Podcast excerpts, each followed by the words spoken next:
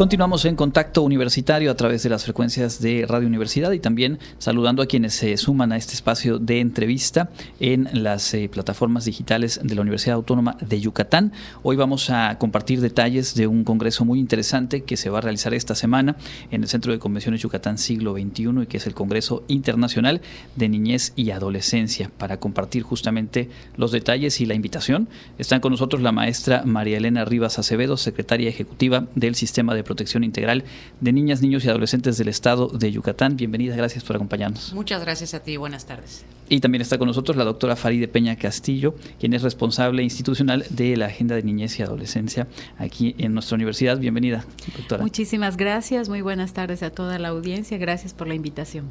Bueno, pues hemos platicado aquí en el informativo en distintos momentos del trabajo y de la vinculación que se ha dado justamente en este tema de la atención a las niñas, niños y adolescentes en el Estado con la participación, entre otras instituciones, de la UADI. ¿Qué les parece si partimos, eh, maestras, desde el sistema de protección integral de niñas, niños y adolescentes, que es, digamos, el eje donde se nuclea todo esto que a lo largo del año se ha realizado? Claro que sí. Mira, eh, a partir del año 2014 en nuestro país se da, digamos, un avance muy importante en temas de niñez y adolescencia. Se publica la Ley General de Derechos de Niñas, Niños y Adolescentes. Ya había, ah, eh, ya habían existido, digamos, eh, eh, previos a esta ley, pero con esta ley damos un salto muy importante en el país. Se crean los sistemas de protección integral de niñas, niños y adolescentes. Los sistemas están conformados por distintas dependencias públicas, organizaciones de la sociedad civil y obviamente representación de niñas, niños y adolescentes. Existe un sistema a nivel nacional. 32 estatales y cada municipio debe tener un sistema. Estos sistemas están coordinados por eh, unas secretarías ejecutivas. Cada sistema tiene una secretaría ejecutiva. En el caso de Yucatán, en este momento, la secretaría ejecutiva está a mi cargo. ¿Cuál es nuestro objetivo? Coordinar la evaluación de políticas públicas dirigidas a la niñez. Y dentro de esa evaluación, revisar qué funciona, qué no funciona, qué es necesario cambiar, qué es necesario modificar y sobre todo qué es necesario proponer. Y así funcionamos a partir del 2014 en todo el país que estamos hablando ya cerca de 10 años y sabemos que estos eh, cambios de perspectiva eh, requieren de un trabajo muy profundo. En términos generales, ¿qué tanto se ha avanzado pensando en, nuestra entidad? ¿En dónde están, digamos, los puntos más fuertes, los mejores avances que se hayan alcanzado? Em, fíjate que 10 eh, años es poco tiempo, lo sabemos, y más cuando hay un cambio de paradigma, cuando hay un tema en el cual tenemos que trabajar de manera coordinada y muchas veces justamente lo más complicado es la coordinación. Cierto. En el caso de Yucatán, eh, pues hoy parte de lo que venimos a compartirles pues es producto de una gran alianza que hemos hecho con la Universidad Autónoma de Yucatán en donde eh, pues nos propusimos desarrollar un proyecto integral que en el cual y a través del cual trabajáramos de manera transversal todo eh, todas las atenciones que tienen que ver específicamente para eh, niñas, niños y adolescentes que son víctimas de violencias. Si bien desde las secretarías ejecutivas de los sistemas de protección, pues velamos por todos los derechos de las niñas y los niños, por todas las niñas, niños y adolescentes, Hoy por hoy, eh, en Yucatán tenemos una agenda específica para esta población, niñas, niños y adolescentes víctimas de violencias. Entendemos eh, desde, cada, desde nuestras trincheras que eh, pues la violencia intrafamiliar en Yucatán es un tema que es urgente atender y hay que abonar a lo que ya se está haciendo eh, desde distintas acciones del gobierno del Estado, pero concentrarnos en una agenda en la cual tuviéramos muy bien definidas las acciones y los proyectos, pues era muy importante. Esta agenda la, oficialmente se presentó apenas el 25 de, eh, el 27 de abril de este año.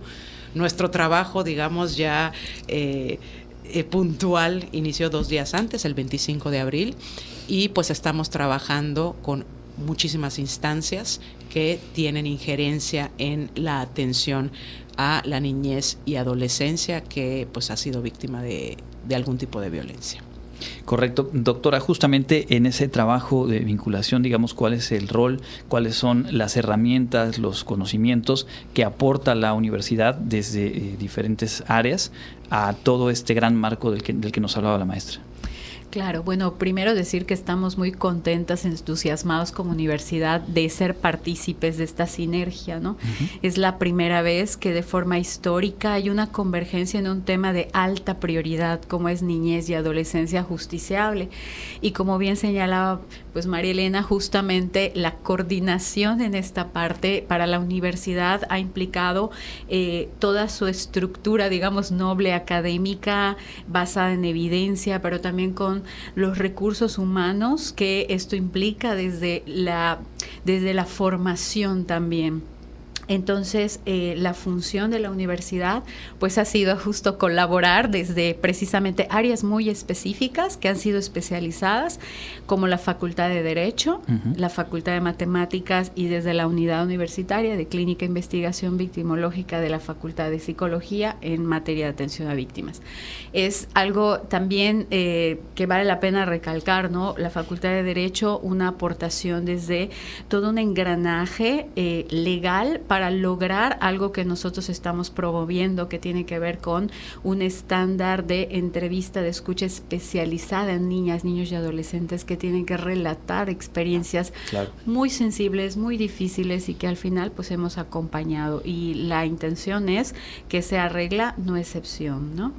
Eh, por el otro lado, pues la Facultad de Matemáticas y como parte de esta invitación, pues el día de la inauguración, el primer evento precisamente es la presentación de una plataforma forma que se llama Tribunales Amigables para Niñas y Niños, em, fortaleciendo pues todo un enfoque que desde la UNIVIC se ha generado con mucho trabajo interdisciplinario desde hace 20 años con diferentes instancias de gobierno que tiene que ver el enfoque de justicia terapéutica, es decir, hacer el camino de las familias que tienen que atravesar por esto un camino mucho más sanador. Por tanto, si pudiéramos decir cuál es el papel de la universidad en todo esto, es que eh, ha sido como esta una alianza estratégica desde la nobleza de la universidad, eh, de la producción, desde sus metodologías, desde sus intervenciones innovadoras y desde buscar, eh, como lema tenemos, el como sí, es, un trabajo bien interesante, digo, revisando un poco el, eh, programa del Congreso, que ahora vamos a, más o menos detallar, y escuchándoles ahora, eh, me queda claro que son acciones muy profundas en donde se tienen que sumar un montón de voluntades y qué mejor que sea en beneficio de eh, niñas, niños y adolescentes. así que ya estamos esperando ese Congreso, al cual a quienes nos están siguiendo ahora mismo les invitamos a visitar la página de una vez mientras terminamos de platicar, sinayucatán.mx, C-I-N-A Yucatán mx para revisar el programa, pero porque además, maestra, algo que tiene muy particular este congreso es que la invitación es abierta no solo a especialistas, profesionales, estudiantes, sino a cualquier persona interesada en estos temas. Es correcto. Mira, justamente el, trabajar a través de esta agenda evidentemente incluye de primera intención a todo el funcionariado público de las instancias que pues tienen participación en la atención a niñas, niños y adolescentes. Pero eh, los temas que estamos trabajando y las, digamos, cuatro grandes líneas estratégicas que tiene la agenda, pues incluye muchísimo más porque el tema de la perspectiva de niñez y adolescencia tiene que estar presente en la academia, en las instituciones públicas, etcétera. Y eh, este congreso, pues, es una de las líneas estratégicas de la agenda. Con esto cerramos este 2023. Vamos a continuar trabajando, evidentemente. Y eh, pues los temas que nos vienen a, platicar expertos nacionales e internacionales, eh, pues tienen que ver justamente con estas acciones que estamos llevando a cabo. Por lo cual, evidentemente, es para funcionarios y funcionarias públicas, para estudiantes, docentes, ciudadanía en general, organización eh, organizaciones de la sociedad civil.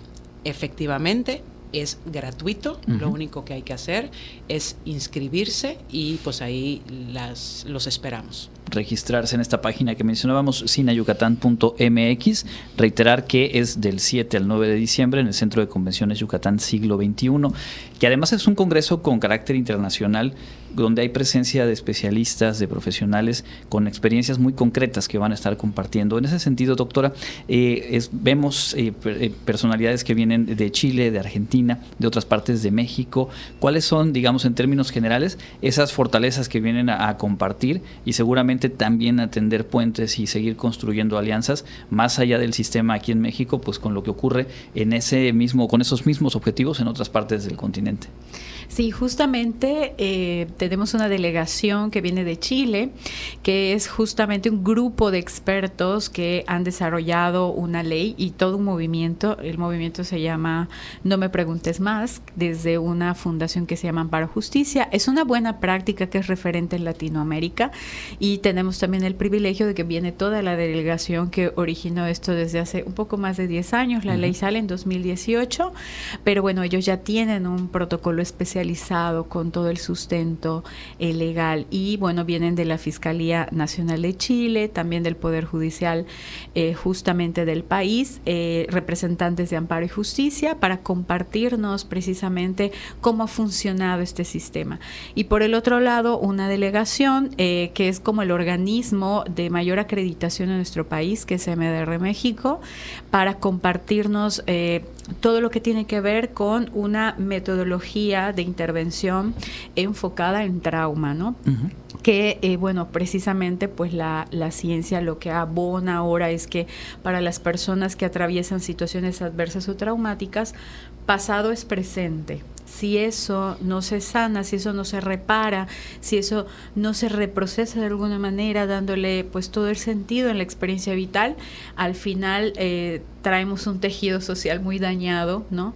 Obviamente nosotros tenemos el énfasis en tanto en primera infancia, niñez y adolescencia, pero cabe eh, recalcar que al final en la vida adulta no conlleva pues esas historias que hoy por hoy vemos en muchos casos. Y esta delegación viene a traernos precisamente toda esta experiencia. Y por el otro lado bueno también expertos de Argentina y España que traen metodologías que tienen que ver con eh, pues como el apego, el desarrollo de vínculos tempranos, eh, en la conformación de la vida familiar es tan esencial, pero siempre con este enfoque, eh, digamos, innovador, ¿no? Y renovador, por otro lado, no son escuelas tradicionales, están basadas mucho en las experiencias exitosas y pues mecanismos que al de alguna forma han funcionado en otros países y que pueden ser precisamente referentes para nosotros en toda la agenda que se está construyendo de forma estratégica. Correcto, pues yo reitero, suena sumamente interesante, eh, creo que vale mucho la pena, qué bueno que la invitación pueda ser abierta a todo público, sabemos que eh, servidoras, servidores públicos, profesionales van a sacar muchísimo de experiencias, pero también, ¿por qué no quienes tenemos a nuestro cargo a niñas, a niños, adolescentes? Vaya si será interesante escuchar y, y también tomar nota. A reserva de algo más que quisieran agregar, creo que vale mucho la pena también decir que si bien dentro de todo el sistema se abordan diferentes áreas, el enfoque en este caso tiene que ver con víctimas de violencias, a dónde, a qué instancias, tanto en la universidad como en el sector público, las personas que puedan vivir una situación como esta o que estén acompañando algún proceso pueden también recurrir. ¿Cuáles serían las vías de contacto? Eh, a nivel eh, autoridades y gobierno, la instancia responsable es la Procuraduría de Protección de Niñas, Niños y Adolescentes. Es quien tiene que velar y tiene la obligación de velar por eh, la protección de las niñas, niños y adolescentes. Y es nuestra obligación como ciudadanos, como ciudadanas, cuando tengamos conocimiento de alguna eh, posible eh, violación de derechos de las niñas, de niños y adolescentes, pues es necesario estar en contacto con la Procuraduría. Correcto. En el caso de la universidad, este espacio del que nos hablaba, eh, de la unidad universitaria, en términos, digamos, generales, en cómo recibir alguna asesoría, algún acompañamiento.